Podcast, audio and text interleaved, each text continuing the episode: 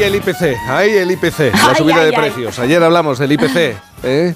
de la subida de los precios. ¿Cómo que un kilo de tomate es casi 4 euros? De verdad, este es un ejemplo, uno de los muchos ejemplos.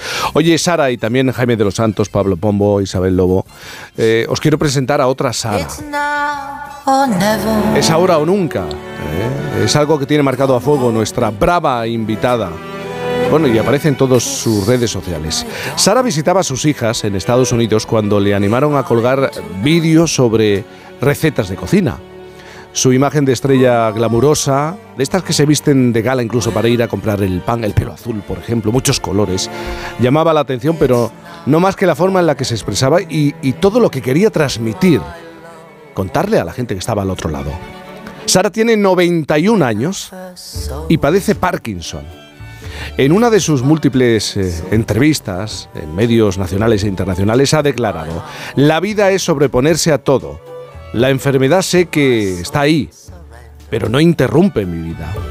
Solo le digo, despacio, despacio, dame tiempo. Sara Blanco, buenos días. Hola, buenos días. Buenos, eh, puedo tutearte, ¿no? Porque eres una mujer de tu tiempo, del momento y ya sabes cómo nos manejamos y cómo hablamos uh, hoy en día, ¿no? Sí, sí. Bueno, Sara, eh, tú te consideras una mujer joven de 91 años. Eso lo tienes muy claro. Clarísimo. ¿Y, ¿Y, qué hace una chica como tú de 91 años en un mundo como el de Instagram? Eh, ¿En qué momento alguien dijo, pues eh, esta mujer puede, puede funcionar. Pues mira, esto surgió en la pandemia allí en Los Ángeles, que estaban mis hijas y una íntima amiga de ella le dijo, como yo estaba allí que no hablaba inglés y ellas trabajan que en el mundo del cine, pues yo estaba un poco desplazada y entonces dijo esta chica, ay mira, ¿por qué no haces, abres una cuenta de Instagram a tu madre? Y a partir de ahí, pues yo encantada de la vida para divertirme y no estar agobiada. Y por la mañana pues hacíamos un show de cocina y por la tarde de, de moda, de estilismo. Y ahí surgió todo y de ahí empecé yo a una vida nueva maravillosa porque en la pandemia que todo estaba cerrado y todo estaba ennegrecido tristemente, pues a mí se me había muerto una hermana mayor también y, y la historia de la pandemia iba más para los mayores. Y entonces yo estaba llena de miedo, pero ya que empecé a todo eso ya mi vida cambió. Y dije no, no, que va, yo estoy más viva que nunca y a partir de ahí ya a trabajar todos los días. Y entonces nace Sara is in the kitchen eh, y, hablas y cocinas cocido, paella, croquetas, todo tipo de guisos. Pero ¿qué es lo que más le gusta a los americanos? Porque tú estabas en Los Ángeles. Sí, sí, yo estaba en Los Ángeles. Yo hacía cocina para todo el mundo, para los americanos. Yo cantaba, yo hablaba, me dirigía a los que realmente tienen la enfermedad mía. Mm. Y allí en Los Ángeles pusieron, en la asociación pusieron una fotografía mía. Me llamaban, me preguntaban porque tenía muchísimos seguidores. Y entonces pues yo informaba de cómo estaba porque con mis manos que empecé hace tantos años, pues yo no tenía miedo, que va, ni muchísimo menos. Me puse a trabajar con un ánimo para no estar entristecida y ayudar a toda la gente que estaba como yo y dar alegría a todo el mundo que se pueden hacer las cosas si se quiere. Eh, tú desde, como acabas de decir, desde hace tiempo oh, muestras con naturalidad eh, y además crees que es importante los efectos del, del Parkinson. Eh, hasta tal punto que la Asociación Nacional de Parkinson de los Estados Unidos usó una foto tuya como imagen en su sede de Los Ángeles, ¿no? Porque tú siempre has pretendido transmitir y contar qué es el día a día de una persona, cómo es el día a día de una persona que padece Parkinson, ¿no? Pues yo todos los días cuando me levanto si quieres saber que tienes que convivir con ella porque no puedes rechazarla. Además es una enfermedad, como todo el mundo sabe, degenerativa y cada día te va dando un signo, no positivo, sino todo lo contrario. Entonces a mí no me ha dejado embargar en esa tristeza y he tenido que sobreponerme a todo. Me levanto por la mañana y no quiero saber que estoy enferma. Yo me pongo a hacer todo tipo de cosas. Me voy a pasear, me tomo una Coca-Cola o lo que sea o la compra y con mi andador me vengo a casa. Y así quiero decir que la gente puede hacerlo también. Con esa misma actitud es tener actitud, levantarse y decir, no me atropella a mí esto, yo tengo que convivir con ello, pero sin entristecerme. Y eso es lo que hago.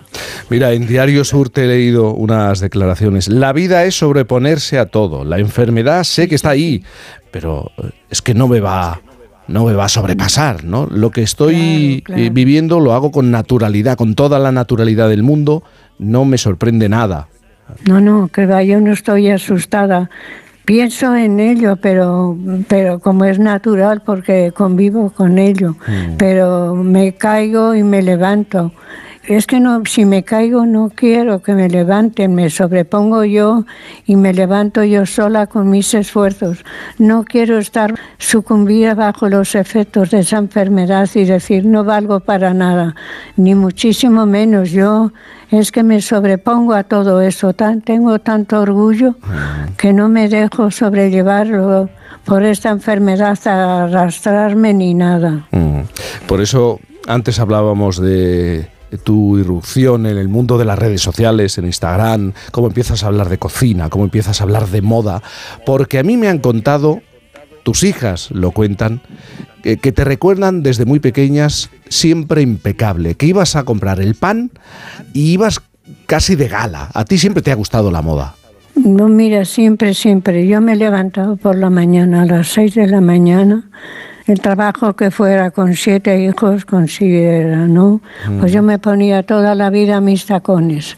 Hasta las doce de la noche no me les quitaba cuando acababa de todo pero yo es que estaba encantada porque me ha gustado la moda, vestir bien, elegante. No he tenido una estatura ahí de modelo, mm. pero tampoco me ha hecho falta. Con mis siete hijos yo no me importaba, iba siempre bien vestida, elegante, porque me gustaba a mí. Es que me gustaba a mí interiormente.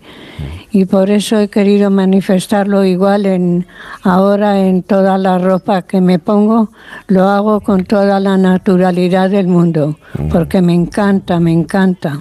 Claro, tienes una imagen eh, muy atractiva, de mucho color, vistes eh, eh, prendas muy modernas, ¿no? Y es una manera también de transmitir por qué yo con 91 años, por qué yo que soy uh, enferma de Parkinson, no voy a disfrutar también de la moda y voy a hablar de la moda y me voy a poner colores, ¿no? Colores, colores, colores. Me encantan. El, arco iris se ha hecho para todo el mundo. Fíjate que a mí la ropa negra de joven no me gustaba, me asustaba ponérmela. Pero luego ya después he dicho, venga, lo que haga falta, los colores, con toda la naturalidad del mundo.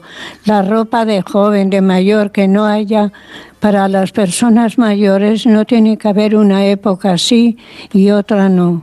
Es una vida que tiene que continuar con tu imagen que tengas y sobreponerte a ello y decir aquí estoy, yo lo valgo. No, los, la, edad es un número. A mí, mira, como no me he jubilado, mi vida ha continuado igual. Yo no me creo que soy anciana. Vamos, ni muchísimo menos. Yo me considero una persona mayor, pero joven. Yo miro atrás y digo, vamos, ni, ni para coger impulso. Ah. Adelante, yo con mis proyectos que todavía les tengo y muchos, porque hay que tener proyectos del tipo que sea, aunque sea para decir, a ver mañana qué libro leo, a ver mañana dónde me voy a tomar un café, hacer proyectos ya de esta edad que mucha gente, otra por ejemplo como yo, hago otro tipo de proyectos, pero la gente que no esté sumida así en, en esa gravedad puede hacer proyectos del tipo que sea del tipo que sea, para moverse. El caso es no estar sentadas, porque para la familia también es un es un poco preocupante cuando llegan esta enfermedad que ya empiezas a tener que necesitar de ellos. Pues es un poco preocupante, hay que sobreponerse en lo que se pueda para no crear angustia a los familiares. Yo tengo suerte porque tengo cuatro hijas y tres hijos, pero mis hijas son las que están pendientes porque convivo con ellas. Eh, tú sales por la mañana. ¿Ahora de qué color tienes el pelo, Sara? ¿De qué color? ¿Lo, sigues teniendo azul? El pelo sí, sí, he tenido de todos los colores. De todos los ¿eh? colores, no es que te decía, ahora pero ahora le tengo azul porque además el azul ha sido de toda mi vida el color preferido. Hmm. Digo que tú sales por la mañana con tu andador, tú no tienes problema y mira que tus hijas te dicen, pero ¿dónde vas, mamá? ¿Pero, pero qué vas a hacer? Pero tú quieres salir y hay algo que te llama la atención. Estabas hablando de, a cierta edad parece que las personas, algunas personas dicen, se acabó, ya eh, poco puedo hacer. ¿A ti te llama la atención esa gente que está asomada, esas personas mayores asomadas a la ventana o en un balcón y que miran, te dan pena? Me da pena, me, da, me da pena y me preocupa. Me mm. preocupa, es que tenían que hacer algo por animar a esta gente a ayudarla, no dejarla que se muera ahí de aburrimiento y tristeza, porque ¿qué van a pensar la televisión solo? Y tiene que pensar a ver cuántos días les quedan de vida. Yo es que para eso me revelo, vamos, que no entra dentro de mi, de mi día a día eso, ni muchísimo menos. Yo me levanto y hago una vida completamente normal. Cojo mi andador para salir a la calle y voy donde sea, no tengo problemas. Eh, Sara, volviendo a, a cómo empieza todo en el mundo de las redes sociales, eh, en Instagram, empiezas a cocinar, los americanos se vuelven locos y descubren la sopa. Es verdad que hasta el presidente eh, de Century Fox incluso se fija en ti y dice, pero ¿qué es esto de la sopa de ajo? ¿Es verdad que a los americanos les encanta la receta de la sopa de ajo? Pues yo creo que sí, porque a mí me la, es que me la pidieron. Ese mismo que has indicado, ese es que había venido a Madrid varias veces y decía, quería saber lo que era la sopa de ajo que tanto había oído hablar. Pues yo se la hice con una paella muy grande y las sopas de ajo. Y vamos, por se comió la mitad y dijo, ay, estoy loco. La otra mitad para por la noche, no, aquí lo quiero ver. Sí, sí, para bastante gente he cocinado allí. Eh, eh, también sé que tus hijas, Belén, Beatriz y Sara, claro, ellas eh, han sido muy populares, muy conocidas en nuestro país, formaban parte del grupo musical, eran el grupo musical Greta y los Garbo. Ahora la famosa eres tú, ahora la popular eres tú. Ellas se dedican al mundo del cine, del entretenimiento, el espectáculo, ¿no?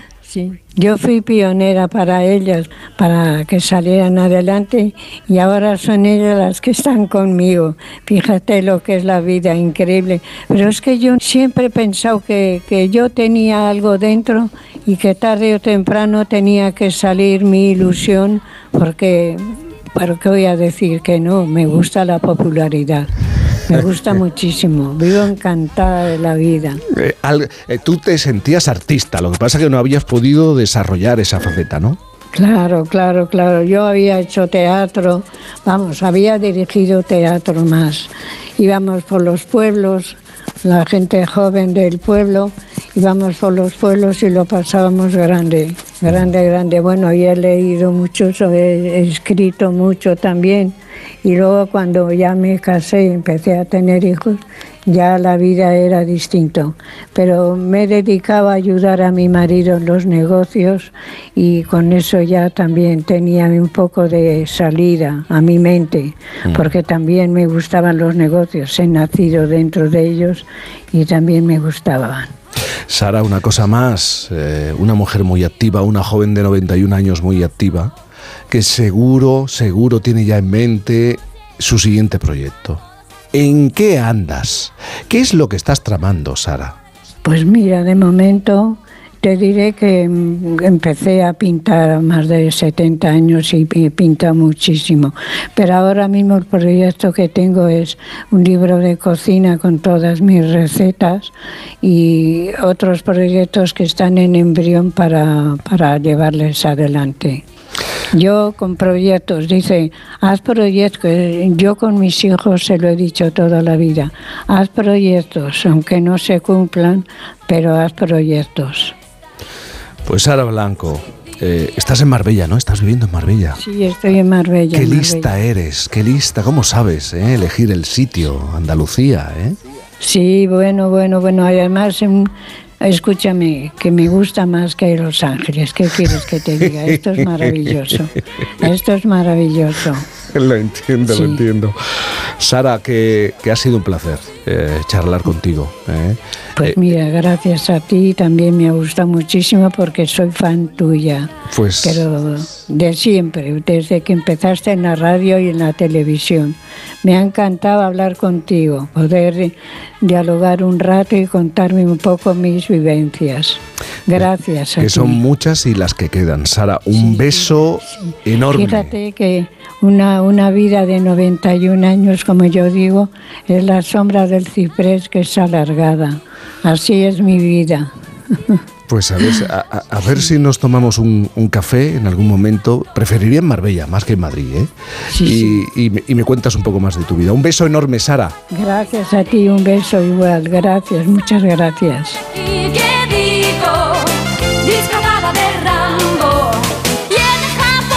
Por fin, no es lunes. Con Cantizano.